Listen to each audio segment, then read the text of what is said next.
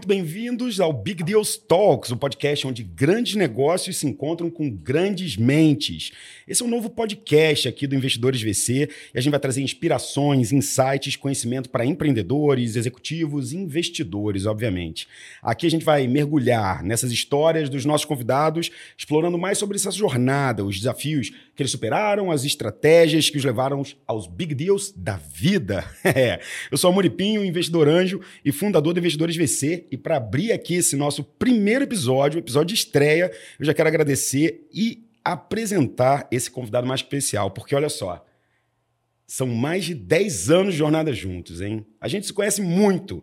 Eu tenho um grande prazer aqui de trazer esse meu amigo, empreendedor, cofundador do G4 Educação, investidor anjo, referência no ecossistema de startups, grande amigo de vida, Tony Celestino. Cara, muito bem-vindo. Obrigado por ter topado aqui, aberto a agência a sua agenda para estar tá aqui com a gente nesse nosso primeiro episódio, irmão. Que honra, Mumu. Pô, não sabia que era estreia, pô. Que legal. É, tá sabendo agora. Aqui vai ter muita coisa ao vivo. Pressão, hein? É, você nem sabe o que vai acontecer aqui. Que Meu entram Deus. as memórias do Tony, mal, né? Aquele, aquele vetano, né? começa aquele, né? As fotografias. Entra agora. Socorro. Ex-namoradas. Não, peraí. Não, não, não. de podcast com é, ex. Podcast não. com ex.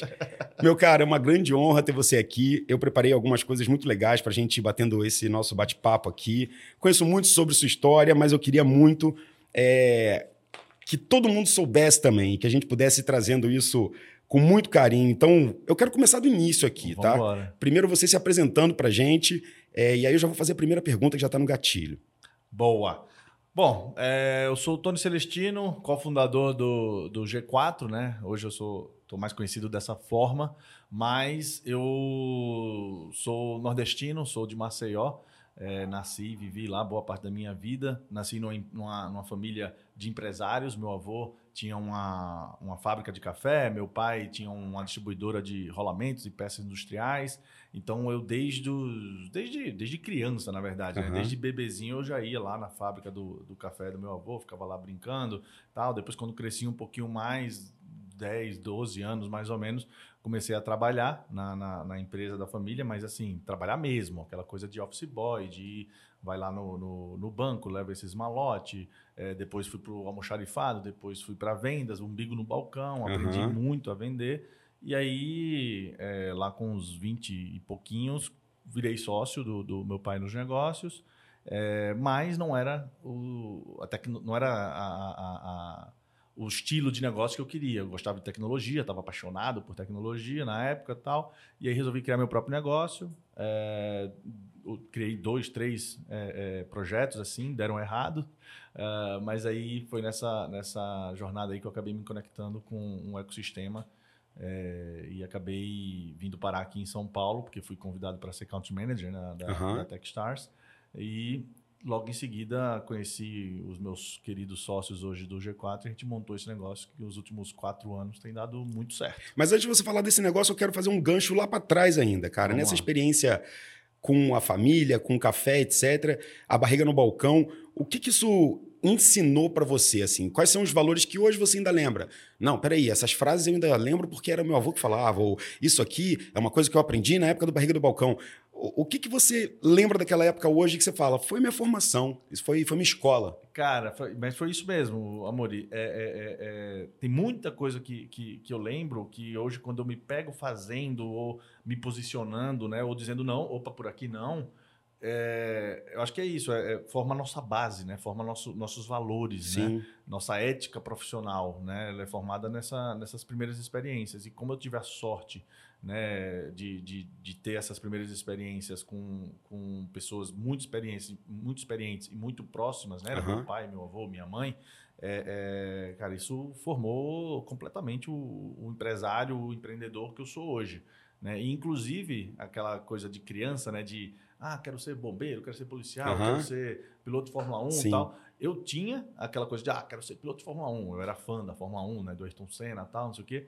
Só que logo cedo, sei lá, aos 13, 14 anos, eu percebi, ah, eu acho que eu não vou ser piloto de Fórmula 1. não, mal andava de kart, né? De vez em quando dava umas voltinhas e tal. Eu falei, ah, acho que não vou ser piloto de Fórmula 1. Aí, pô, acho que eu vou ser empresário. Acho que eu vou ser, né? Nem sabia da palavra empreendedor na época, mas não, quero ser empresário, quero fazer negócio, quero fazer administração e tal. É, e eu acho que eu brinco até no, no, no, meu Instagram às vezes falando que a melhor escola que eu tive, né? Muita, muita, quem me conhece e já me viu vendendo ou negociando, né? Sabe que eu faço isso de forma hoje muito natural, Sim. né?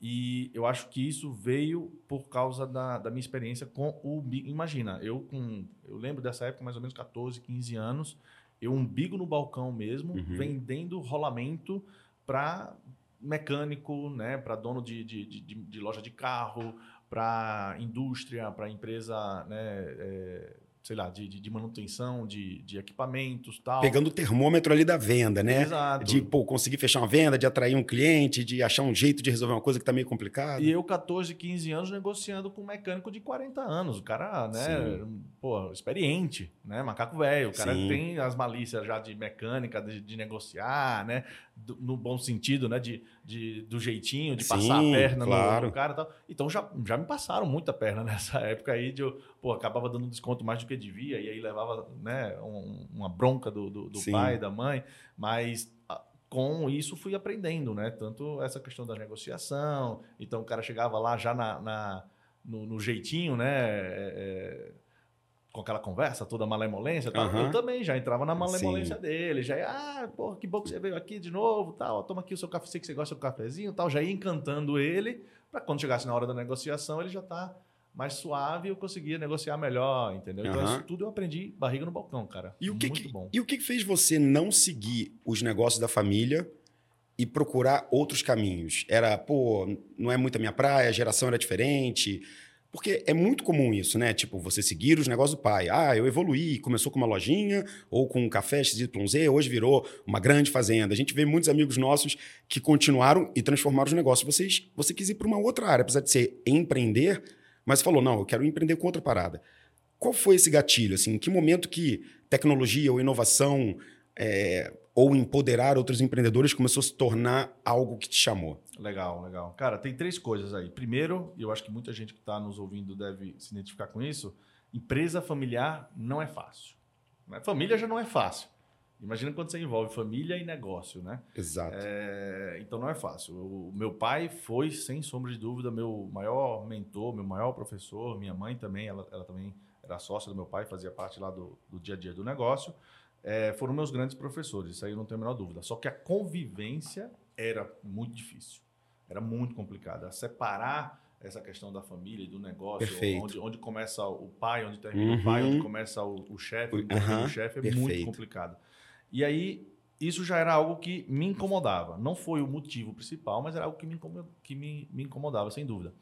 Numa dessas né, é, desentendimentos, vamos chamar uhum. assim, né, para não dizer, né, numa dessas brigas, para falar bem a verdade, eu é, acho que eu já estava com uns, uns 19 anos, 20 anos, eu acho. É, eu cheguei e falei, tá bom, então não trabalho mais aqui, vou sair, saí e fui embora.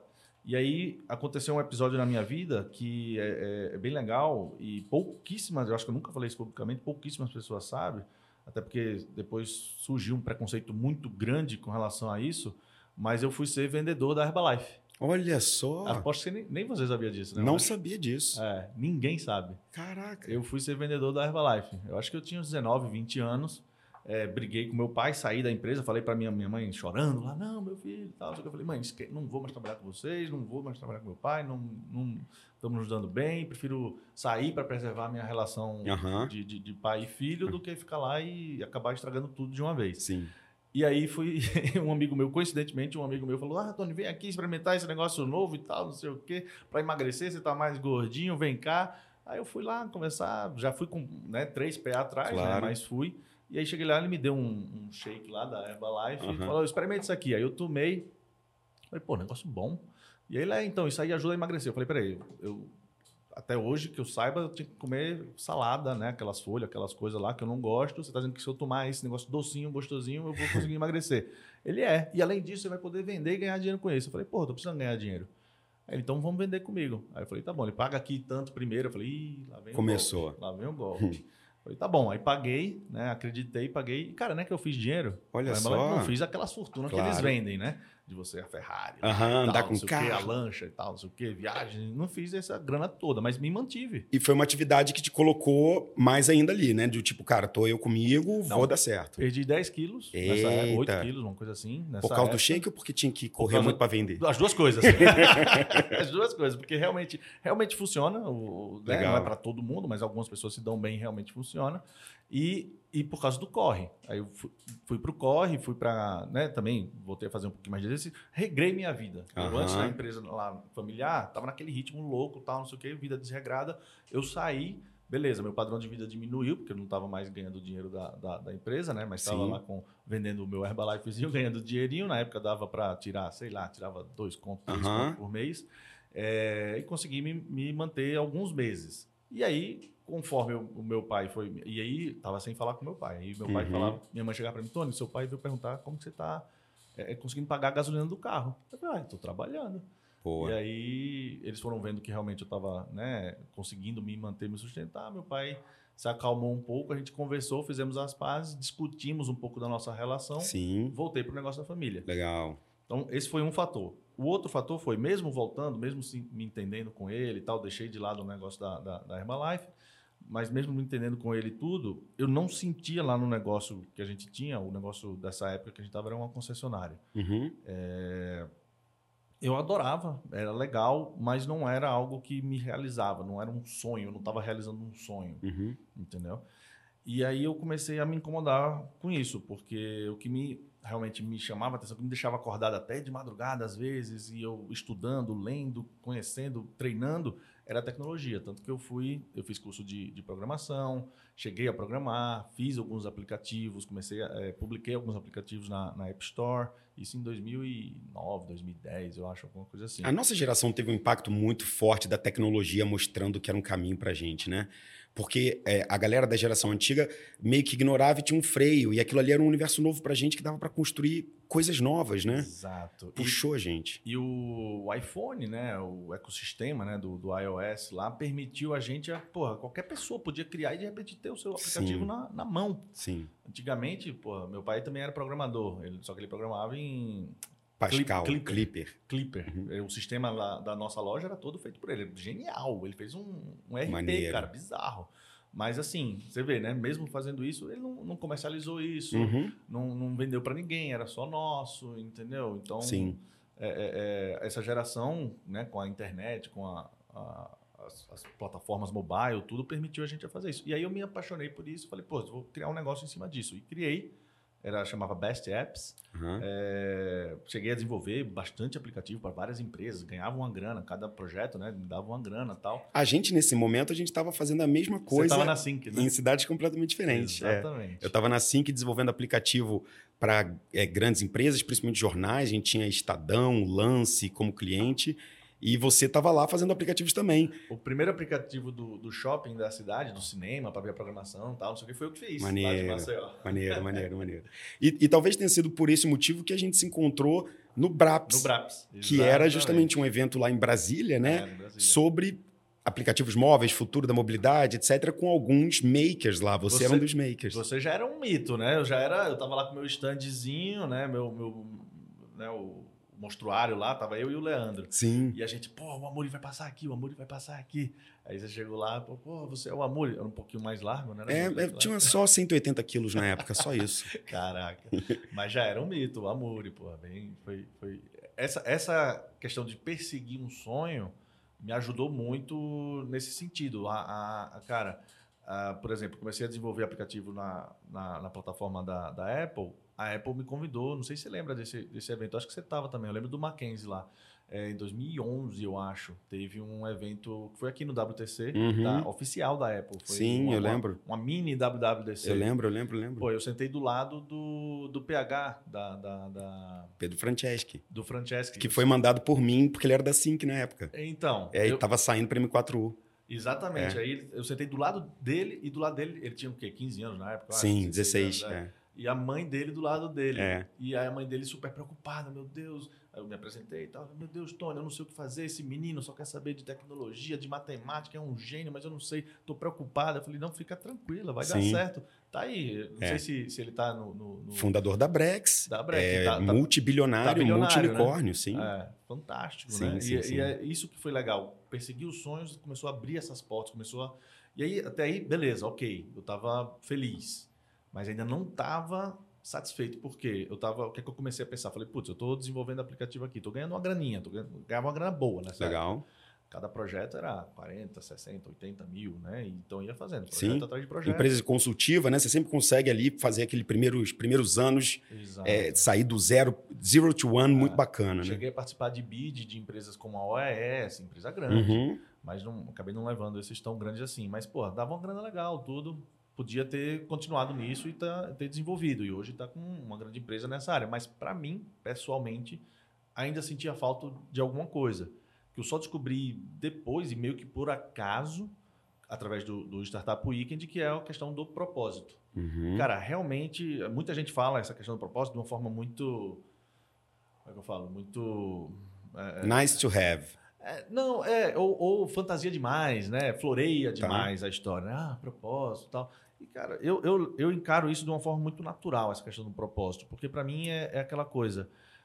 Eu, eu não consigo fazer algo bem feito né? e, com, e com afinco se eu não tiver realmente comprado naquilo. E para estar comprado naquilo, tem que fazer, tem que ter alguma relação com o meu propósito Sim. né? E eu descobri isso nessa época, 2011 a 2013, mais ou menos, que o meu propósito era realmente é, ajudar outras pessoas a empreenderem. Por quê? Porque lá em Maceió, de onde eu saí, e eu comecei a vir mais para São Paulo, para Rio, para Brasília, para outros, outras Floripa, outras regiões, eu comecei a perceber, cara, esses lugares aqui estão prosperando. Hum. E esses lugares estão prosperando por quê? Em boa parte porque eles têm um ecossistema empreendedor. Tem pessoas Sim. empreendendo, tem pessoas criando emprego, tem pessoas né, distribuindo riqueza, né, competindo com outras empresas lá de fora e criando valor aqui. E, e eu olhava para Maceió e via, putz, isso não existe em Maceió. Por que, que não tem aqui, né? Exato. Eu, eu, eu acho, que, eu, eu acho que muitas vezes o, o propósito ele vem desses questionamentos que a gente nem faz em voz alta, mas que a gente fica pensando, cara, quando eu vou para São Paulo eu vejo isso, quando eu vou para Floripa eu vejo isso. Por que, que não tem aqui? Por que, que não tem aqui? Até uma hora que o porquê fica meio óbvio pra gente, né? É, Não, peraí. Então eu vou fazer esse porquê, né? Eu vou conduzir esse negócio. exato. E E, aí aí- eu, eu fui, eu fui para o Vale do Silício e aí eu perguntei, pô, o Brasil não tem isso aqui. Isso não hoje, né? Hoje em dia tá, tá meio complicado lá, mas isso era 2012. Claro. Aí fui lá pro Vale do Silício, passei três meses lá, conhecendo e tal, não sei o que. Eu falei, cara, aí, eu, aí eu, a minha, meu propósito mudou de Maceió para Brasil. Uhum. Aí eu falei, putz, agora não é mais Maceió, agora é Brasil. Preciso levar empreendedorismo desse nível pro Brasil. E aí isso conectou com a minha jornada na Techstars, no Startup Weekend, e hoje se conecta também com a questão do, do G4. E aí que eu queria começar a perguntar para você aqui.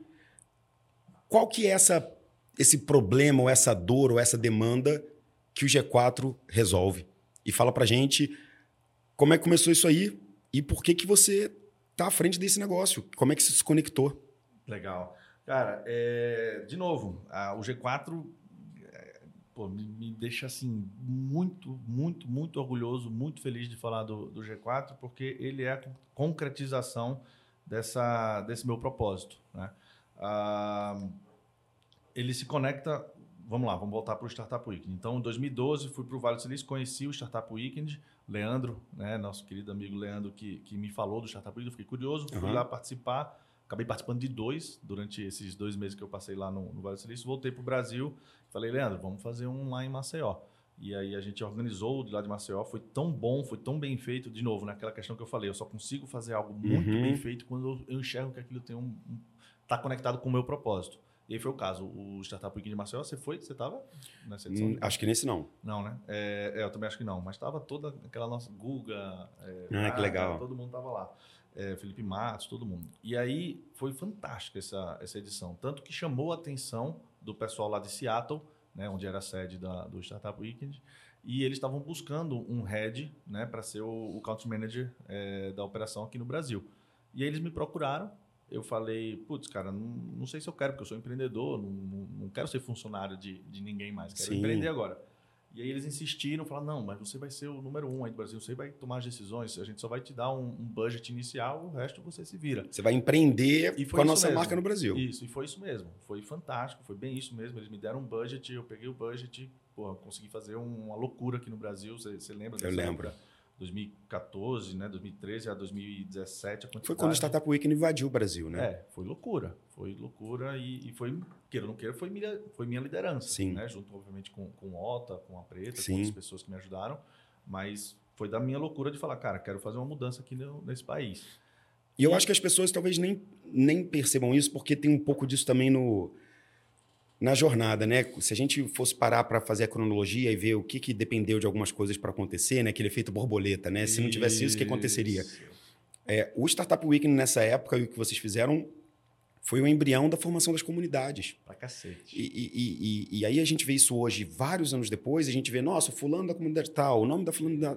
Isso não existia na época. Então, é, nós somos prova viva de que a gente realmente viu o, o termo startup invadir o Brasil, na minha opinião, graças ao Startup Weekend. Para mim, um dos maiores eventos de formação de times e comunidades que o Brasil já viu. Sem dúvida, sem dúvida.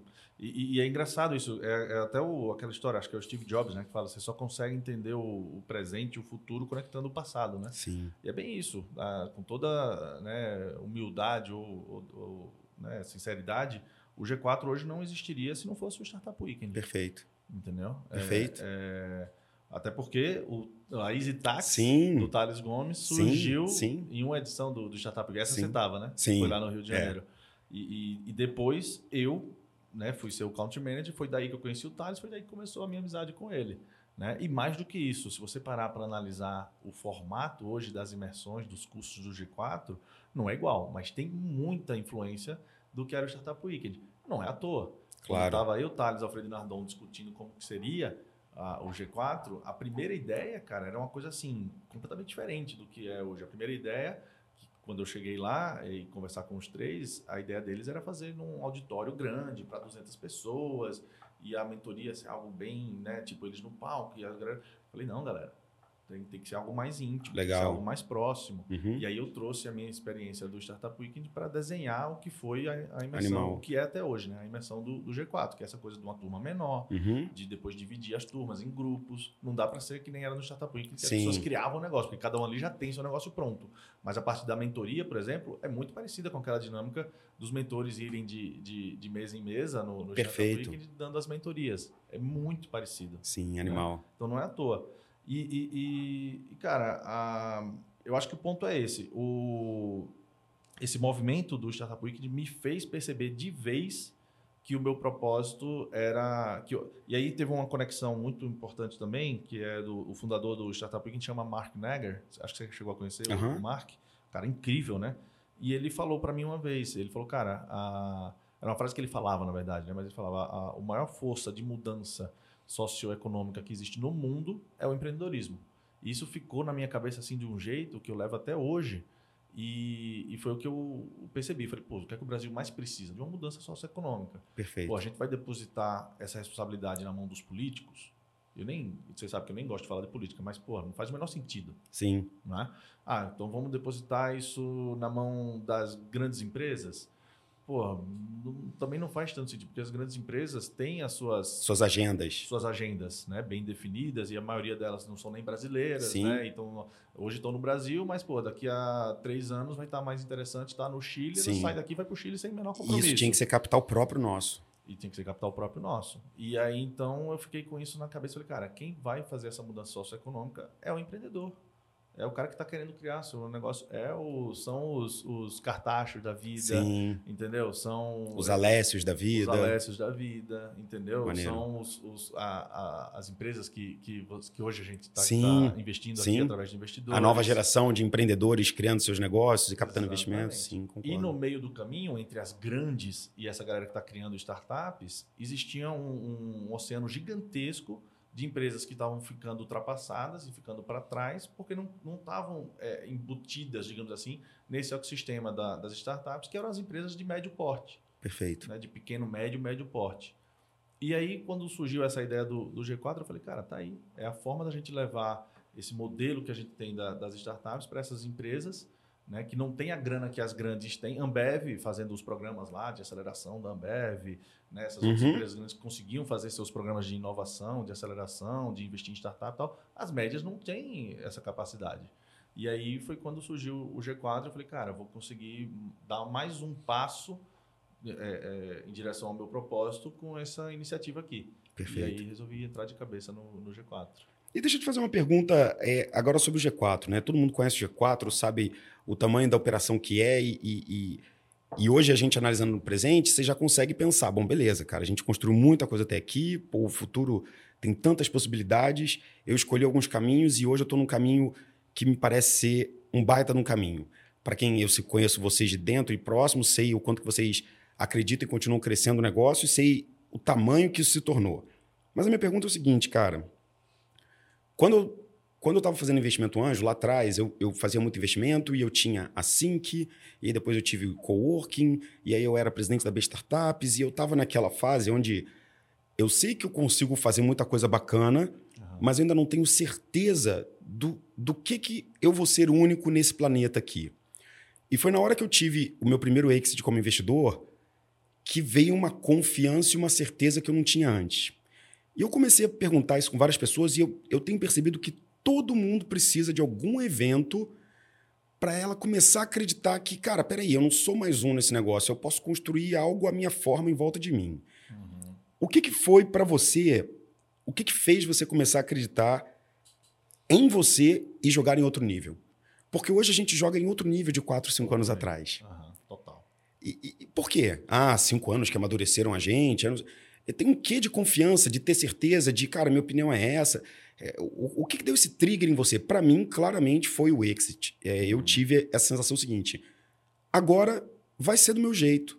Eu vou me adaptar, mas as pessoas vão ter que engolir um pouco mais de mim. E eu comecei a me ouvir mais e não a tentar agradar. O, o que, que foi um catalisador para você? Foi um sucesso do G4? Foi um, um- o Techstars? Foi ir lá para fora? O, o que que deu assim? Ô, ô, ô, peraí, agora eu tô jogando em casa.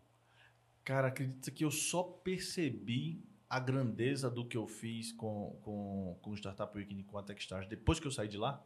Eu passei o tempo, esses quatro, quase cinco anos que eu passei lá, 2013 a 2018, é, uns cinco Aham. anos mais ou menos, é, sem perceber direito a grandeza do que, do que eu estava criando, do que eu estava fazendo. É, só depois que eu, que eu parei, na verdade no finalzinho, né? Que eu Aham. parei, percebi e tal, e falei, fiquei feliz pra caramba, e falei, putz, mas agora eu preciso fechar esse ciclo. Sim. E eu não tinha a menor ideia do que eu ia fazer depois disso. Mas eu acho que então foi nessa, nesse momento de reflexão que eu, que eu percebi, entendeu? E eu falei, cara, é isso. Primeiro, é a certeza do, do, do propósito, né? É, e segundo, o, o resultado do trabalho, que foi, foi pesado, foi um trabalho árduo. Sim. Né? Cinco anos de, de trabalho não foi fácil fazer o que. Pô, o Startup Week, a gente começou aqui, ele rodava quatro edições por ano. Terminamos fazendo mais de 150 Uau. né? E no Brasil inteiro, no país inteiro. Era a única É muito operação. evento, meu Deus. Não, era loucura. Era a única operação é, é, é, internacional do Startup que era 100% é, financiamento próprio. Além do. É, depois do, do budget inicial que eles deram, que não era essas coisas todas, Aham. para o primeiro ano, eu nunca mais pedi dinheiro para a central. O, é, o meu salário, o salário do Otto, da, da equipe, de todo mundo, a, a- marketing, as operações, tudo que a gente fazia, era tudo pago pelo, pela nossa própria operação. Animal. É, então, só depois que eu estava no finalzinho, eu estava para sair, que eu percebi e, e- e cheguei, cara, acho que essa foi a virada para eu me para eu me, me, me fortalecer como, Aham. putz, eu, eu, eu sou bom, eu sou foda, É eu sei isso. que eu consigo fazer, eu sei que eu posso fazer, Sim. entendeu? E aí eu falei, pô, então agora eu preciso, já que eu sei, já que eu tenho essa convicção, agora eu preciso dar uma, uma porrada mais firme. Sim. Né? E, e foi graças a isso que, antes de eu fundar o G4, ou melhor, né, em paralelo ao G4, a fundação do G4, eu estava numa, numa outra instituição, né, que era a Wadawani Foundation, uma fundação de um, de um bilionário americano, indiano, né, o Romesh Wadawani, e eles me contrataram para ser o Country Manager para desenvolver o programa deles aqui no Brasil. Não deu certo por umas questões culturais e tal. é, sou, sou bastante grato a, a eles, mas fiquei, sei lá, quatro meses só, cinco meses só nesse projeto. é, só que, putz, ganhava bem. Ganhava super bem. Uhum. Executivo de uma né, empresa é, internacional, de um bilionário, né, ganhava muito bem. Só que quando a gente lançou o G4, quando surgiu a ideia do G4, eu falei, putz, cara, eu vou poder é, é, é, fazer isso, provavelmente é algo que vai dar uma grana boa, é, então, e está 100% relacionado ao, ao, meu propósito. Vamos embora, vou tocar esse negócio, só que, obviamente, eu não abandonei a, a Wada One, porque podia dar muito errado o G4, Sim. Né? E quando comecei a, a trabalhar no, no, projeto do G4, fiz o, o, a landing page, fiz o MVP. O primeiro vídeo. Peguei os três lá, botei sentadinho na cadeira, gravei o vídeo lá, com minha máquina, tudo MVPzão, Sim. cara. Gastei. Eu e Alfredo botamos uma graninha de começo, mas acho que juntos a gente, eu botei tipo 5 mil, o Alfredo botou tipo 3 mil é, para comprar alguns equipamentos, software, sitezinho, site, landing page, typeform e tal, Gmail, essas coisas. É, deu isso, uns oito contos no, no, no, começo. E aí, cara, a gente botou aquilo no ar, com uma semana, tínhamos vendido 500 mil. Com um investimento de, de, menos de 10 mil reais. Aí eu falei, é, cara, acho que isso aqui é mais do que um projeto, isso aqui é um business, isso Legal. aqui é um negócio. E aí eu não tive dúvida nenhuma. De, até o Alfredo, na época, ficou tentando me aconselhar. Não, calma, Tony, vai, tenta Segura levar, isso aí. Tenta uhum. levar mais alguns meses aí. Eu falei, não, velho, esquece, tô, tô focado aqui. Isso aqui é. Se der certo, deu. Se não der certo também, depois eu, eu sou foda, eu, eu consigo alguma outra coisa. Sim. E aí larguei essa, essa fundação, que eu ganhava melhor do que eu ganhava no, no G4, bem melhor. É, e falei, não, vou focar aqui, porque aqui tem o meu propósito. E aqui sou eu que estou construindo. Né? Sim. Então... E, e, e, é engraçado isso que vários empreendedores, às vezes, eu, eu, eu percebo que a gente, a gente procura sempre construir coisas, a gente vai testando coisas diferentes até a hora que dá certo, né? Isso. E quando uma coisa dá certo, o, o mercado puxa você, né? E, e, e, isso, isso é o um exemplo clássico, assim. Você fez um MVP, vocês fizeram uma parada rápida, pequena e testaram o mercado de um jeito rápido também e o mercado puxou vocês loucamente. Sim. E às vezes alguns empreendedores até perdem é, é, um pouco essa sensação de isso está me puxando, mas eu não estava nem enxergando. No caso de vocês foi muito forte. No, no, meu caso, que foi feito inspirado em vocês uhum. é, três, quatro meses depois, que eu falei: caraca, eles lançaram um negócio, tá dando super certo. Nossa, eles lançaram a segunda turma, lançaram a terceira. Eu falei: eu acho que dá para fazer isso com investimento anjo. Eu até falei com você e com o Alfredo, cara, eu acho que vou fazer um clone de vocês, mas por investimento anjo. Uhum. Aí vocês me ajudaram, me deram várias dicas, foi etc. Em, foi lá em Campo, Jordão. Não, não, a primeira foi naquela casa amarela que a gente não, fez. a gente teve essa conversa. Ah, já estava rolando, né? É, é, não, ah, não, sim, a conversa sim. É, mas a, a, nossa primeira edição, e aí, cara, eu, eu quando comecei a fazer essa, esse primeiro teaser, eu ainda não acreditava 100%. Eu vou fazer, e fiquei empurrando, vou fazer, e eu fiquei empurrando. Até a hora que chegou o Pedrinho da Bag, né, que, que, que acabou sendo uma investida nossa, etc. Ele falou: Eu quero fazer esse negócio aí, é, me manda o link para eu pagar esse, esse trem aí. Eu falei: Eu não tenho link. Ele me manda a sua conta. Aí eu, tá bom. Eu e aí o cara comprou disso. duas vagas numa tacada e eu falei, bicho, eu vou ter que fazer esse negócio. E eu tava só no. Ou seja, mesmo empreendedor, já tendo feito tudo, já tinha investido em várias startups, já tinha vendido é, startup como anjo, ainda estava com aquela trava do empreendedor que precisa de validações para acreditar que o negócio vai dar certo. Sim. E aí, quando eu vendi as duas, eu falei, bom, agora eu vou tentar vender pelo menos mais oito para fechar a turma. E fechei a turma e deu super certo. E foi exatamente isso. Depois da imersão, eu falei, acho que eu não tenho só um curso, é. acho que eu tenho talvez um negócio, negócio. aqui. E isso para mim foi, foi muito importante, cara. É, o investidor de VC também é, é, trouxe um pouco disso que você falou de é, do que o passado, né? Para você entender o, o, futuro, você tem que. Como é que é a frase? Conectar o passado. Conectar com o passado. passado é. e, e, aí eu me vi no lugar onde eu tinha que estar. Eu falei, bicho, eu fiz investimento antes minha vida inteira, eu empreendi a vida inteira. Esse é o lugar que eu, eu me considero é, dono dessa posição. Então, deixa eu trabalhar em cima disso aqui. Eu acho que isso é, é muito forte, esse é muito chamado forte. que você falou, é, que tem a ver com propósito, também tem um pouco a ver com a paixão, né? É o, é, é o que puxa a gente. Se não tiver, pelo menos para mim, para você, que eu te conheço muito, a gente perde completamente o desejo. Perde mesmo. É, o, o, cara, o começo do G4 você acompanhou um pouco, era loucura. Primeiro que eu criei o um negócio literalmente dentro da minha casa, no Sim. quintal de casa, né? Depois a gente conseguiu um, um, outro espaçozinho lá, que era, foi até carinhosamente apelidado de cativeiro, onde a gente era o escritório lá, cabia seis pessoas, eu cheguei a colocar 12 pessoas lá dentro. E, e pô, eu lembro, não, não é aquela coisa, não foi sofrimento, eu já tinha grana, já era rico, já tinha né, uma, uma boa posição, mas, mas foi, foi suado. Sim. Eu lembro de, de, dias, a Carol, né, minha, minha sócia hoje, ela, ela, ela lembra, às vezes eu chegava no escritório E eu tava como se tivesse acabado de chegar de casa, né? Mas meio sonolento assim. Aí ela falou: você, você não foi para casa, né? Eu falei, não. Passei a noite, eu passava, ficava até quatro da manhã. Eu lembro. No, no, no- era ali do lado do Italy, né? O escritório, Uhum. até as quatro da manhã. E aí eu, porra, olhava pra assim, não tinha carro, né? Tava, tava de Uber na época. Eu olhava assim e falava, putz, achar Uber essa hora é um. Vou fogo. ficar aqui. Vou ficar aqui. Aí pegava uma, uma mochilinha, botava assim no canto, dava, encostava a cabeça, dormia três, quatro horinhas, acordava, bot- botava parte de dente na boca e ia trabalhar outro dia, entendeu? E, Sim. Pô, como que eu iria fazer isso se eu não tivesse né, sendo impulsionado pela, pelo propósito, né? Pelo Sim. tesão, pela vontade de fazer a coisa acontecer, né? E aí, fazendo um, um paralelo fora trabalho, cara, o que, que você mais gosta de fazer na vida? Falar com você. Ah, eu também gosto. Apesar de você estar bem sumido Eu ultimamente. tô, cara. é, Mas eu também estou. Você também, né? Não, mas, mas a amizade de 10 anos não É, não se cobra. Não é fraca, não é, É. fraca. É, cara, eu gosto muito de estar de, de estar com pessoas, é, e aí eu acho que isso é outro ponto meu, né? Aquela questão do, do networker, né? Das conexões, tudo. Mas eu gosto de estar com pessoas interessantes, conversando, trocando histórias, ideias, pensando em novos projetos, em novas coisas. Acho que até por isso que eu gosto de, de, de e estou cada vez mais né, inserido nessa questão de, de investimento anjo também. É, e, e acho que é também por isso que o, o G4 também acabou dando tão certo, né? Porque a gente não virou só um- uma empresa de curso, né? A gente começou a fazer parte da vida dos nossos clientes.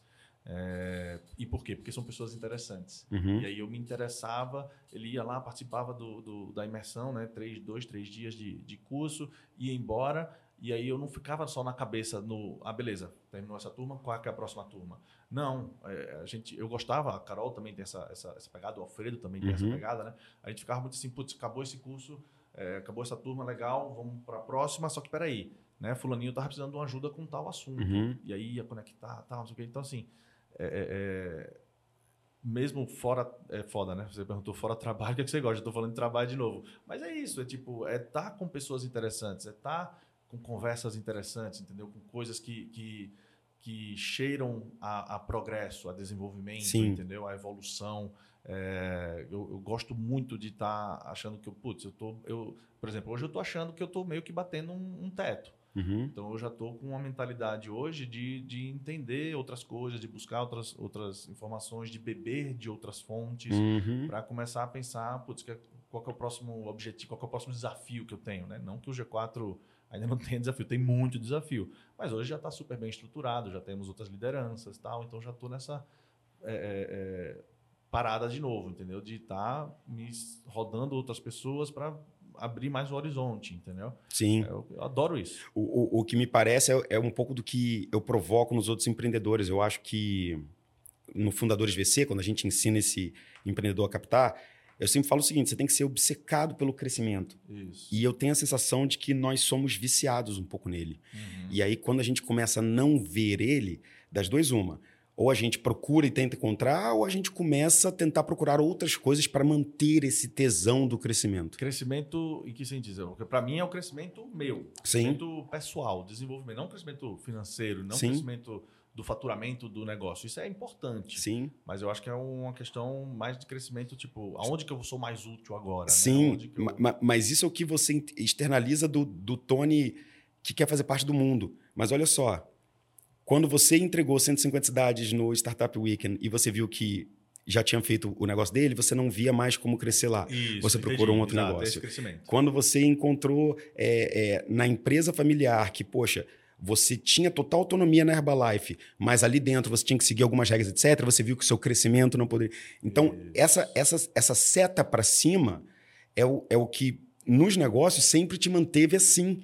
É, é, e quando você vê que você, enquanto pessoa, não consegue, talvez, provocar esse grande crescimento ou perceber crescimento em todas as suas áreas, você fica ansioso procurando crescimento. E, e isso é uma característica que eu acho que é fundamental no empreendedor. O próprio Nardon fala muito disso, né? Bastante. De você provocar essa busca. Eu acho que quando isso está dentro da gente, cara, significa que a gente sempre vai estar querendo movimentar, eletrificar, né? Trazer alguma coisa diferente. Por isso que eu perguntei um pouco mais do, do que você gosta de fazer na vida, porque eu vejo que muito do que a gente faz, essa questão do relacionamento, estar com pessoas, etc., você falou, fazer parte da vida eh, desses nossos membros do G4, te fazem justamente procurar o crescimento dos outros e ver como que você pode ser parte disso. Sim. Então, realmente, está tá tudo conectado. O, o, o fazer, o empreendedorismo dominar o país e talvez ser o grande motor de transformação, Isso. o crescimento pessoal, que é também aprender coisas novas, etc. É, no final, cara, essa força que pulsa a gente é o crescimento. É. E aí pode ser crescimento para algumas pessoas espiritual, etc. No mundo empreendedor são negócios, né? Isso. Redes, pessoas e conexões, É, etc. Eu acho que, é, eu acho que a palavra que, que define bem isso é impacto. Sim. Porque eh, eu já vi muito empresário, muito empreendedor que, que putz, fez fortuna nos negócios, na vida, tudo. Óbvio, é impossível dizer que alguém fez fortuna sem gerar algum tipo de impacto, mas que o impacto não foi tão visível ou tão né, eh, relevante quanto o ganho financeiro. Uhum. E, putz, esse cara ganhou a grana maravilhosa, tá super bem de vida e tal, mas você você percebe que ele não está realizado. Uhum. Por outro lado, tem pessoas que causam um impacto gigantesco e não tem tanto ganho financeiro assim, mas estão super realizadas. Sim. Então, o- sem, sem ser hipócrita, é, eu quero muito ainda mais ter é, resultado financeiro, mas eu acho que tentar encontrar um equilíbrio desses dois fatores, impacto e, e- e sucesso financeiro, profissional, seja lá o que for, eu acho que é o ponto mais importante. Quando você perde a vista de um dos dois, se você só pensa em impacto, você vai ser um, um altruísta, né? pô, que vai passar por muita dificuldade. Uhum.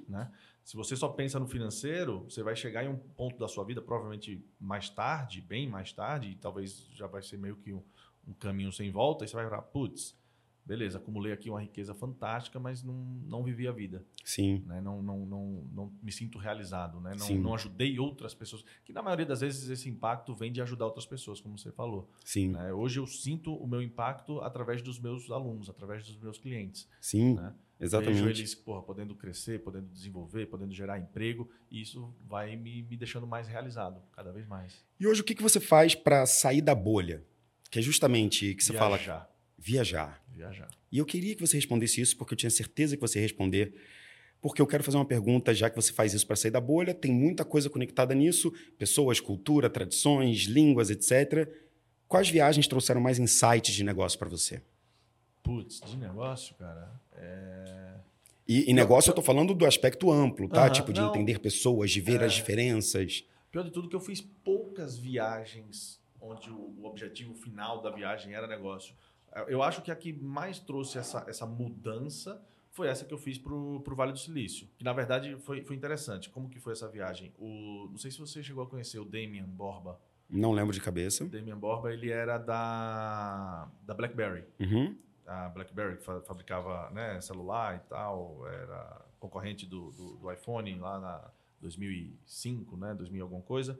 É, o Damian era, era executivo lá da BlackBerry nos Estados Unidos e ele me convidou, teve um lançamento, foi o último grande lançamento da BlackBerry, ele me convidou, falou, Tony, você está desenvolvendo aplicativo aí na, na, para o Apple e tal, porra, estou acompanhando aqui você e tal, cara, quero que você venha conhecer o BlackBerry. E ele me convidou para um evento lá em Orlando, é, da BlackBerry, um evento gigante, fantástico, era tipo a WWDC Uhum. da BlackBerry. E aí eu fui para Orlando e, cara, já lá em Orlando já me conectei com, com uma galera assim, que era outro mundo, né? Isso foi 2010, 2011. Então já era outro mundo para mim. E aí, lá em Orlando que eu decidi, falei, cara, não vou voltar pro Brasil. Caramba. Vou, vou. Tá todo mundo falando desse tal desse Vale do Silício, não sei o que tal. Vou visitar essa Aham. parada aí pra ver o que que é. Que eu nunca tinha nem. Acho que eu lembro, eu nunca nem tinha ido, nem na Califórnia. É, e aí eu fui. Fui pra. Morei em Mountain View. E aí eu encontrei, meu pai me ajudou nessa. é, ele encontrou. Esse, foi ele que encontrou esse programa que tem lá em Mountain View. Você já deve ter ouvido falar, o Startup House. Uhum, uhum. Lembra? Sim. nem lembro o nome do pessoal lá, mas muita gente boa, a galera lá. É, e aí fui passar esses dois meses nessa casa lá em, em Mountain View, que é a cidade do, do Google, né? Onde o Google tem a Isso. sede lá. É, e, cara, essa viagem foi a viagem que mais mudou minha, minha forma de pensar, porque foi onde eu conheci a cultura de startup, Sim. a cultura do, empre- do novo empreendedorismo, Sim. né?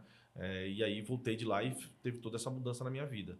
Foi essa. Agora sim, vou falar de uma outra coisa completamente diferente. né? Vamos dar aí um, um fast forward aí para 2018. E aí eu fui é, passar final de ano com, com, com minha família, né? Natal com minha família. Eles gostam muito de, de, de, de Orlando, da Disney e tal, não sei o que. A gente passou é, de 22 a 25 lá na, na Disney. Eu estava namorando, estava começando, você conheceu, né? A, a Tami, estava começando o namoro com ela. E aí, é, dia 25, 24, sei lá, quando eu cheguei para ela, eu falei, vamos, vamos para Bali? A gente hum. já estava com esse projeto de ir para Bali. Bora. Aí compramos passagem de Orlando para ir para tudo em uhum. Orlando. Uhum. É. Aí de Orlando fomos para Bali passar o Réveillon lá. E, e nessa, nessa, nessa data já tinha a ideia do G4. Não tinha sido lançado ainda, mas uhum. já tinha tido a ideia. A ideia, se não me engano, eu, Thales Fernando, a gente sentou em novembro de 2018. Tá. Isso era dezembro de 2018, né? um mês depois. E aí, lá em Bali, entrei muito naquele mood de meditação, de uhum. foco, de yoga, né? Aquela vibe toda lá. Se reconectar. Me reconectar comigo mesmo e tal. É, e, cara, isso ajudou muito na, na, na, criação do, do G4. Muito. De novo, não foi uma viagem de negócio, zero. Né? Uhum. Se bem que eu trabalhei pra caramba, eu, eu abria o computador, ficava fazendo a landing page lá de Bali. Uhum. Eu brinco que o G4, né, a, a parte estrutural dele nasceu em Bali, né, por causa dessa viagem, mas muito que me ajudou foi essa conexão, foi essa, essa parte de de estar tá meditando e me acalmando e focando. Eu consegui focar no nível que eu nunca tinha conseguido focar. Animal. Entendeu? Então acho que essas duas viagens aí foram que mudaram bastante aqui meu, minha mentalidade. E aí essas viagens mudaram você é, e hoje a gente está fazendo um fast forward disso. É, o G4 já impactou diretamente dezenas, milhares de empresários, indiretamente milhares de pessoas. Como é que você enxerga nesse mercado da educação, das grandes empresas, da atualização, digitalização, esses próximos 5, 10 anos, cara? Para onde está indo um pouco essa linha é, do profissional, do gestor que quer qualificar o seu time, do gestor que precisa procurar algum insight? dessa dicotomia entre educação tradicional e vocês. Para onde está indo isso tudo? Pô, essa pergunta é boa, Muri. É... Na verdade, cara, eu acho que é um caminho sem volta. Ah, o mercado de educação está passando, acho que alguns ainda nem perceberam, porque é um mercado gigante, né? E tem players gigantes, né? Quando é, já vimos essa história várias vezes, né? Blockbuster, Kodak, etc. Quando esses gigantes acabam se percebendo que estão ficando para trás, às vezes já é tarde demais. É, mas, cara, o, o, modelo não, não funciona mais. Eu tô, tô, não quero ser polêmico, não. Estou sendo bem realista, porque eu, é, é, é, algo que eu, que eu estudei e é algo que eu vivo né, uhum. né, no, no, dia a dia. O modelo da, do, do, nosso formato de educação, e eu vou falar educação quase que como um todo, do, do básico, da criança, do adolescente, da, da, da, da universidade, da faculdade, da pós já era, entendeu? Tá, tá naquela coisa. É um, é um zumbi. É um morto ambulante que não sabe que morreu. É, porque, na verdade, nunca foi eficiente. É, só que agora a gente está descobrindo modelos que são eficientes. Né? Só que por ser uma coisa muito regulada e já tradicional e já ter esses grandes conglomerados de negócio e tal, continua vivo, mas já está morto. Entendeu? Sim. É, e, e, cara, o que eu enxergo de modelo de negócio, e eu aprendi tudo isso com o, o Startup Weekend, é, por isso que eu me conectei tanto com esse formato, e é o formato que o G4 funciona é, hoje, é, cara, é um, é modelo mais orgânico de, de, de, educação, de aprendizado. Você aprende o que você tem que aprender, uhum. e não o que outra pessoa quer que você saiba. Uhum. Entendeu? É, acho que foi ontem, anteontem, estava conversando com alguém, é, ouvindo alguém falar e, e falou, cara, é, é, ah, estavam falando sobre contratação, ou era demissão, sobre demissão. Pô, todo mundo hoje, né, que está no mundo né, executivo, profissional, em algum momento, se não já demitiu, vai precisar demitir uma pessoa. Sim. E quantas vezes já se falou sobre né, como demitir alguém? Quantas vezes alguém já treinou demissão antes de fazer sua primeira demissão. Sim. Né? Ah, foi o Vabo falando isso. E, putz, ninguém treina isso, ninguém fala sobre isso. É, e, e, a gente acaba tendo que aprender na marra e muitas vezes isso causa algumas, alguns traumas ou alguns probleminhas, né? Sim. É, beleza, agora, porra, Trigonometria, você aprendeu na escola? Uhum. Você usa hoje? Não. É, então. Pois é. Interessante, né? Putz, grilo. Agora, porra, controlar suas finanças pessoais, aprender a, a contratar alguém, a demitir alguém, a fazer as coisas difíceis que, que né, um, É. um, um empresário, um executivo precisa fazer, a gente não aprende. Sim. Né? Então, ou seja, a, a- educação hoje, você é empurrado o que algum sistema decidiu de alguma maneira que você precisa aprender. Tem coisas boas, tem, óbvio que tem, mas é a minoria, infelizmente. É a minoria. Eu estava conversando com o César e ele estava fazendo um trabalho sobre é, é, deuses gregos. Era alguma coisa sobre a história da- dos deuses e mitos, etc. E esse tipo de conteúdo eu acho que É bem legal. é bem legal e você só vai ter na escola mesmo ou com seus pais. Então tem que ter, Isso. né? Que você entender Não, a que humanidade. ter. Só que ao mesmo tempo, logo depois, ele teve que fazer um outro trabalho que era sobre números primos. E aí tinha lá é, uma continha, defina se 255 é um número primo, etc. Aí ele, não, e aí eu fiz desse jeito, etc. Aí o cara, deixa eu tentar lembrar aqui como é que eu fazia para calcular isso. Aí a gente ajudou ele lá, ele terminou o exercício. E aí eu entrei nessa pergunta. É. Em que momento da minha vida eu precisei saber que aquele número era um número primo? Eu não consegui nem entender e nem explicar para o César em que situação ele usaria aquilo. Porque a história grega eu ainda vou falar, poxa, não, Não, sei o quê. e, olha, e olha que engraçado, quando a gente tá na escola, ou pelo menos na minha época de escola, se dava muito mais valor a essas questões da matemática, da física e tal, do que da história. Sim, E hoje, eu, eu- se me perguntassem, hoje, Tony, você preferia ter, tá- ter, ter tido mais foco na, em alguns conteúdos de história do que matemática? Antigamente eu ia falar, não, história a gente estuda só para passar de ano. Uhum. Hoje em dia, putz, eu tô fissurado, né? porque a história ensina muita coisa pra gente. sim. Né? E talvez a pior conexão seja aquela assim: beleza, você vai entender números primos, trigonometria, etc e tal. Para quê? Para você programar XYZ. Você vai aprender números primos em programação. Você vai aprender a fazer um micro não sei o que lá. E, e aí você vai ter que fazer um monte de cálculo, mas você sabe o que, que você está construindo. O maior desafio é a gente aprende sem saber quando que a gente vai utilizar aquilo e muitas vezes você acaba nem utilizando porque o input inicial fez você odiar a química, fez você odiar a matemática, fez você odiar um aprendizado que os outros querem que você aprenda e não o que você gostaria de aprender. E aí que entra o, o grande modelo do Startup Weekend, que de certa forma também funciona no, no- no G4, que é o Project Based Learning. Uhum, né? Você aprende Perfeito. baseado em projetos. perfeito. né? Então, pô, por que, que eu estou tendo que aprender a programar C+? Sei lá. E por que, que o números primos me ajuda na programação de Objective-C? Sei lá.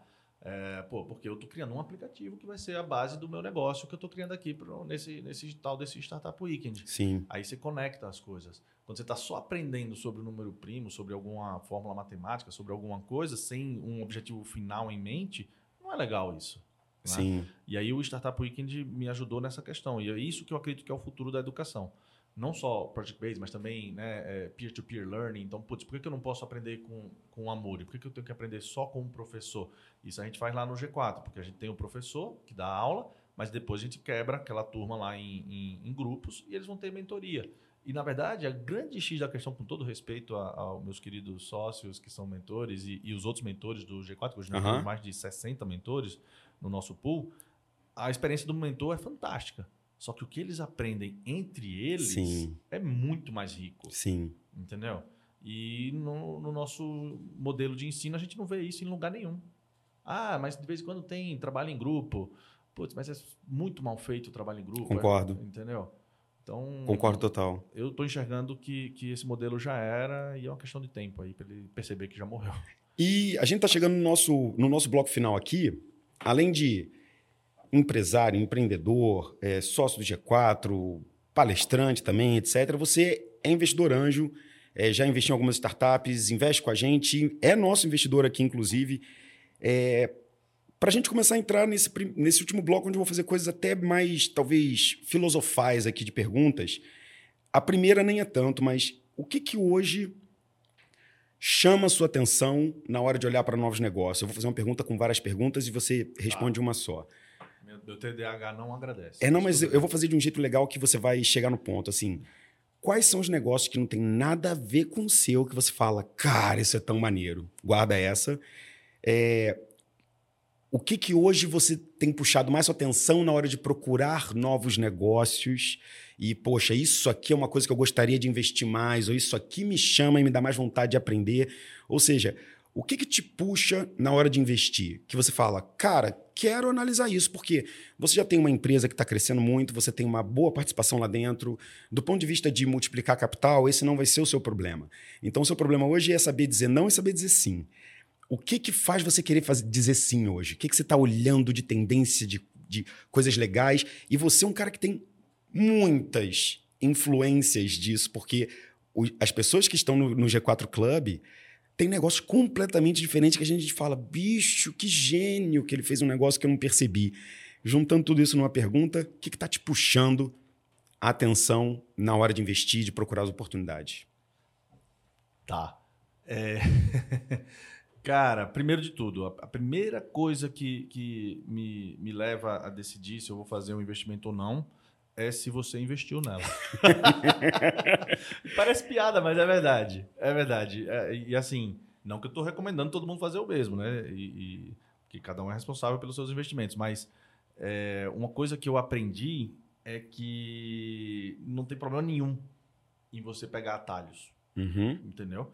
Contanto que sejam com pessoas que você conhece, que você sabe a índole, que você sabe a ética, Legal. esse tipo de coisa. Então, cara, quando você começou investidores, eu estava junto com você. Boa, Sim. Boa parte da, da, da, das conversas a gente tinha era lá em casa, Sim. né? Você ainda não estava morando aqui em São Paulo, vinha para lá, para cá. Você tal. viu os erros e os acertos. Eu vi os erros e os acertos e, pô, eu vi o quanto que você realmente estava levando a, a sério o negócio e vi os seus erros do, desde o blog, Sim. né, e de outras de outras experiências. Os aprendizados teve, caros. Os aprendizados caros. É, e, cara, por um momento, porque eu também não estava capitalizado, né, não tinha liquidez na época, você começou a fazer uns investimentos, muitos deles o Alfredo participava, tal, não sei o quê, e o, o de vez em quando saía, a Gama foi Uhum. um que podia ter, ter participado, Sim. outros, né? Loopkey. O Loopkey, vários que eu podia ter participado e acabava não participando porque não estava muito capitalizado na época e não estava focado, na Sim, verdade era essa. Sim.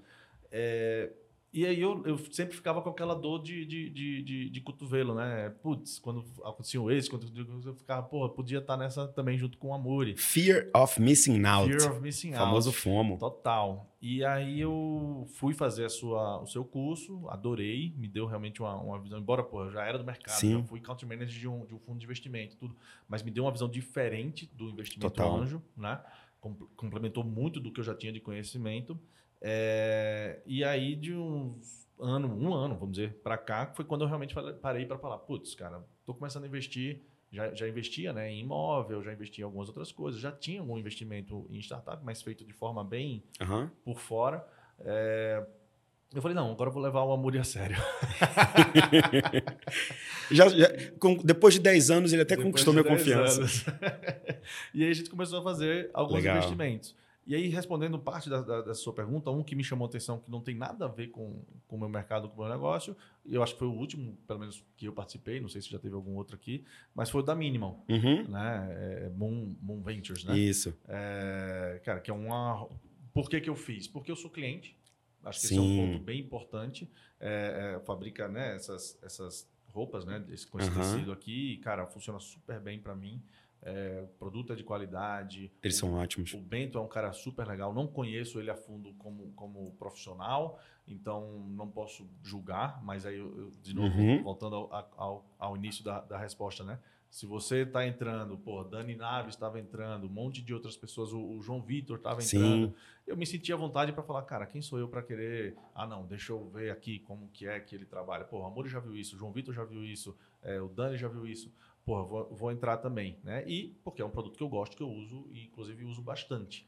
Então, para mim foi no-brainer investir. Sim, e, e- e- mais uma frase pro Tony, de quem conhece o Tony há muito tempo, é porque você só investe ou participa ou se joga nas coisas que você realmente gosta. Sim. E eu acho que investir no Investidores VC, porque você acompanha a jornada, gosta e me conhece, Não, investiu na negócio mínima, nascer, não faz na mínima, sentido. porque não- justamente era empreendedor, etc. Foi um dos primeiros usuários da Loopkey, ou seja, Foi. essa, essa sua relação de, cara, eu, eu quero estar apaixonado, eu quero estar Ah. vivendo. É, Isso permeia muito da sua história que a gente falou aqui hoje, né? Muito. O que, o que tem, o que, o que impacta você, você tem vontade de participar porque você vê que impactou. Porque Exato. impactou é esse core que te movimenta. Exato. E aí, outras áreas que você tá, tá, que você perguntou, cara, que eu tenho olhado, eu tenho olhado muito para. E aí já, na verdade, não é nem investimento anjo, mas é uma, uma forma de diversificar Uhum. os meus investimentos. É a- essa questão de imóveis. Eu também Era gosto, algo- cara. Era algo que eu já tinha, era algo que eu já gostava, mas, é, de novo, né? Comecei a, a melhorar agora a minha, minha, me, organ- me organizar né, para fazer mais investimentos. Tenho investido muito nessa parte de, de imóveis. E, e tenho gostado. Por quê? Não dá um retorno né, maravilhoso, absurdo, mas é muito seguro. E aí balanceia um pouco o risco que eu tenho Sim, tomado e que eu quero perfeito, continuar tomando Perfeito, dos investimentos anjos ou de outros negócios, de outros investimentos. né? perfeito. Então, eu acho que tem que ter essa consciência. né? Tem que ter total. E, e- e- por algum motivo eu gosto muito de fazer coisas de casa e de casas legais. A gente tem esse hobby de encontrar Airbnbs, etc. Eu tenho também a sensação de que no mundo do imóvel. É, você tem o, o basicão, que é o cara que vai comprar, botar para alugar numa imobiliária, etc. Esse cara é só um rentista do próprio imóvel. Isso. E você tem os caras com um pouco a nossa pegada empreendedora, que vão querer fazer fotos legais, botar no Airbnb, Isso. decorar o apartamento, deixar ele bacanudo para cobrar uma diária maneira e Exato. criar uma landing page específica lá daquele nosso negócio. Eu também estou analisando alguns imóveis aqui, estou começando a colocar um pezinho nisso também, porque eu acho que tem um espaço grande para empreender nesse setor também, principalmente de trazer essa coisa que a gente gosta da experiência. O G4 Club tem uma baita experiência, investidores VC tem uma super experiência. Como é que eu crio uma baita experiência para quem está achando um imóvel em São Paulo? Porque eu vivi isso em 2019. Eu vim para cá muitas vezes e não tinha apartamento, então eu ficava em Airbnbs. E tinha uns que a pessoa botava bombonzinho, me recebia com cartinha, eu falava, nossa, que lindo. E tinha outros que o cara só botava pela plataforma. E chega. E eu, e eu acho que eu consigo criar isso também. Provocação final aqui, cara, antes da gente despedir. O que, que o Tony de hoje falaria pro Tony de 10 anos atrás? Veio a voz, ele conseguiu num sonho, você entrou lá e falou: Cara, deixa eu falar um negócio pra esse moleque aqui. Cara, eu, eu acho que eu falaria. Isso foi uma pergunta de uma caixinha do, do meu Instagram outro dia. É, Fui eu que fiz. Mentira, não foi não. Não. É, cara, a minha, minha resposta foi bem nessa, nessa linha e eu acho que é real mesmo. Eu, eu, eu curti tanto esses meus últimos 10 anos e essa minha jornada.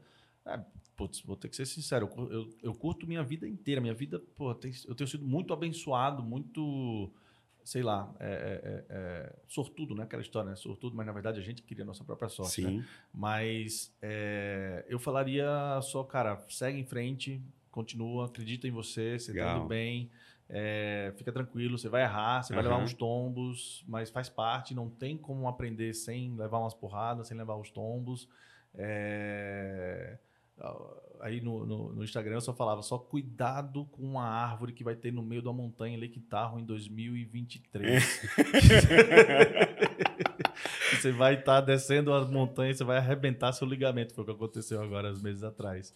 Era a única coisa que eu, que eu, fara- que eu falaria, daria de spoiler para o Tony de 10 anos atrás. Tem algumas coisas que a gente faz que é, a gente não precisava ter aprendido com Não, elas, né? essa, essa, essa eu podia ter aprendido de outra forma, sem dúvida. Mas tô, tô para fazer a cirurgia, tá tudo bem, vai dar certo. Ano que vem eu volto, volto a esquiar. Animal. Mas, mas é isso, eu falaria, cara, segue em frente. É Tá- isso. tá- tá- continua. Ah, uma coisa que eu deixaria bem claro é não se afasta, e está conectado com uma das perguntas que você fez no começo, não se afasta do que você aprendeu Legal. com, com sua família, com sua base, com seus valores. É, isso aí é o que vai nortear a sua vida e vai dar tudo certo porque você está seguindo esses valores. E o que, que você tem que prometer pro teu Tony de 10 anos pra frente? Pô. Cara, é uma promessa que eu já fiz, fiz ano passado e tô começando a cumprir, você sabe qual é, é, de cuidar mais da minha saúde. Uhum. Essa é uma promessa, tô com 39, né? Então tô batendo aí os 40. Você também tem 39, né? Sim, eu fiz 40. Você fez 40, Já sou né? quarentão. É, então, eu tô chegando lá. é, e a promessa que eu, que eu faria pro Tony de 10 anos é isso, que eu vou cuidar mais da, da, da saúde, tanto física quanto mental, espiritual, etc. É, e parte disso inclui, não é trabalhar menos, Uhum. mas é trabalhar de forma mais inteligente. Continuar agregando o mesmo nível, ou talvez até mais, de valor para o meu Uhum. negócio e para o negócio dos outros, só que com um pouquinho menos de esforço físico, para ter Aham. um pouquinho menos de tempo ocupado, Uhum. mas agregando ainda mais valor. Para isso, eu preciso me preparar. Preciso Sim. voltar a estudar, voltar a, a- a- a me capacitar um pouco mais, organizar o que eu sei fazer de forma, né, a, de alguma maneira, encapsular isso de alguma forma para poder transmitir para as outras pessoas. É, mas é isso, é trabalhar menos em termos de, de tempo e esforço, mas agregando mais valor do que o que eu agrego hoje em dia. O Tony de 70 anos, ele tá morando no Brasil, ele tá com filhos, ele tá tomando margaritas é, na frente de uma piscina, ou ele tá trabalhando que nem um louco, ou ele tá trabalhando duas vezes por semana. Como é que tá esse Tony de 70 anos lá na frente? Ele tá com tempo pros amigos? Ele tá viajando muito. Ó, ele provavelmente foi campeão mundial de snowboard para seniors né? da América gostei, do Sul. Gostei, gostei, Depois de ver o nosso amigo mostrando, André o André mostrando a superação dele para virar um atleta paralímpico lá no Paralímpico. G4, você falou, bicho, eu tenho que fazer Por que senior, não, por que que não não? vou ser campeão senior, né? Gosto, gosto. Não, mas é realmente me dedicar à, à saúde, é, família e propósito. Eu acho que o, o Tony de 70 anos vai estar, se, se Deus quiser, se não tiver ainda um netinho, mas já vai estar, né, pelo menos cuidando da, da- Aham. dos filhos, é, vai estar cuidando da saúde para poder ter essa, esse né, final de vida, digamos assim. Eu acredito que nossa geração vai viver um pouco mais de 100 anos, mas, mas queira ou não queira já está no final de vida e viver esses 30, 40 anos a mais sem saúde deve ser uma merda. Sim. Então, cuidar bem da saúde para poder ter uma vida boa. É, e, cara, eu não sei se eu vou estar trabalhando ou não. Porque eu acho que por dinheiro, se, né, se tudo der certo, eu acho que eu não vou mais precisar Uhum. trabalhar. Talvez trabalhando nos seus hobbies? Trabalhando nos meus hobbies, mas acho que ainda assim vou estar, de certa forma, conectado ao meu propósito.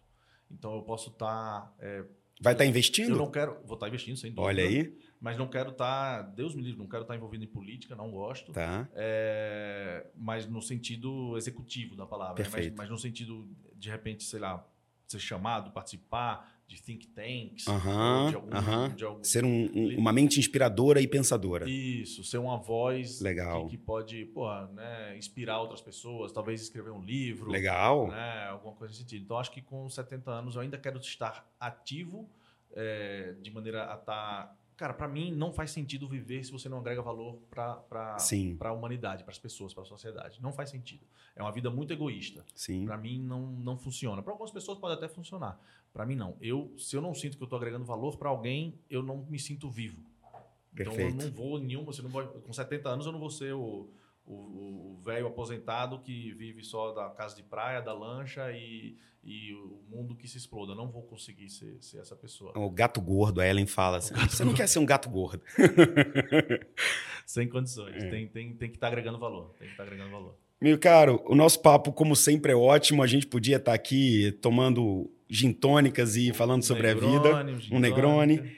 A gente está chegando aqui ao final do nosso episódio. Eu queria agradecer demais, Tony, aqui pela sua presença. E, Eu cara, agradeço. agradecer o pessoal, contar para quem está ouvindo a gente como que eles continuam acompanhando você, quais são os arrobas que valem a pena é, deixar aqui com a gente, para a gente botar, para todo mundo poder seguir, acompanhar essa história e seguir essa jornada, até ver você com seus 70 anos aí, continuando empreendendo. Campeão de snowboard. Yeah. É, me segue lá, arroba Tony com Y, Celestino com C de casa.